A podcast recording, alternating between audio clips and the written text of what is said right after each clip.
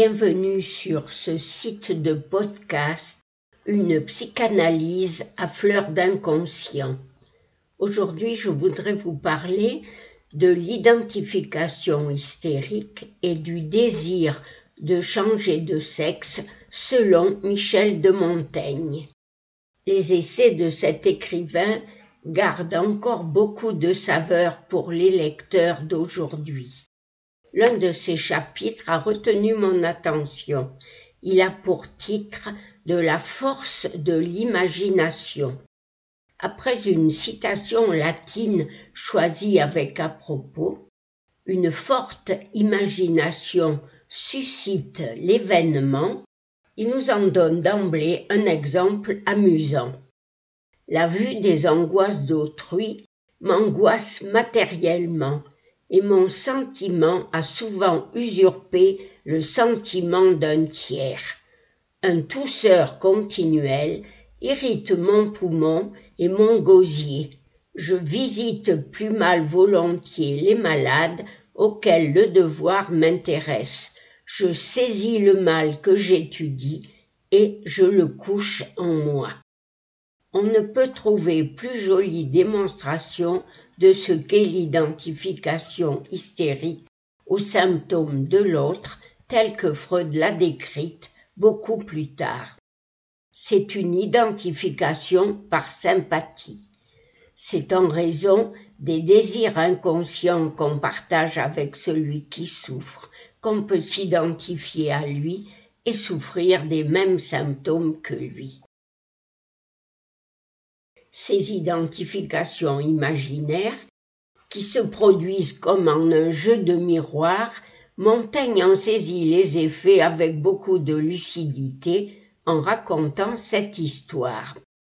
Simon Thomas était un grand médecin de son temps, et un jour, au chevet de l'un de ses malades, il lui proposa comme moyen de guérison de se reposer le regard sur la fraîcheur du visage de Montaigne, alors dans la force de l'adolescence, et de remplir tous ses sens de cet état florissant. Ce que remarque notre auteur, c'est le fait que si l'un pouvait guérir, l'état de l'autre pouvait aussi bien empirer. Dans la réciprocité en miroir, si l'un guérissait, l'autre pouvait aussi bien tomber malade. Il donne encore quelques jolis exemples de la force de l'imagination qui peut provoquer quelques transformations inattendues du côté du changement de sexe. Montaigne semble donc nous dire qu'il suffit de le vouloir avec force pour que ses désirs se réalisent, ce en quoi il reste si actuel. Faisant appel à Ovide et à ses métamorphoses, il raconte en effet comment, de par la simple force de son désir, son désir véhément, et surtout de celui de sa mère, une jeune fille fut transformée en homme le soir de ses noces, à la grande surprise de son mari.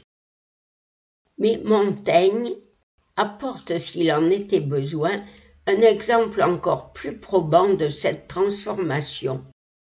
En passant par Vitry-le-François, il put voir un homme nommé Germain qui, jusqu'à l'âge de vingt ans, avait été une fille nommée Marie. Voici comment, selon la rumeur, ces faits s'étaient produits. Faisant quelque effort en sautant, ses membres virils se produisirent, est encore en usage entre les filles de là une chanson par laquelle elles s'entre-advertissent de ne point faire de grandes enjambées de peur de devenir garçon comme Marie Germain. Montaigne en déduit qu'étant donné la force de cette imagination, il vaudrait beaucoup mieux incorporer une fois pour toutes cette partie virile aux filles. Certes, Montaigne s'intéresse ainsi aux modalités du désir féminin, mais il se garde bien d'évoquer les effets que pourrait avoir la force de l'imagination par rapport au désir d'un homme de se transformer en femme.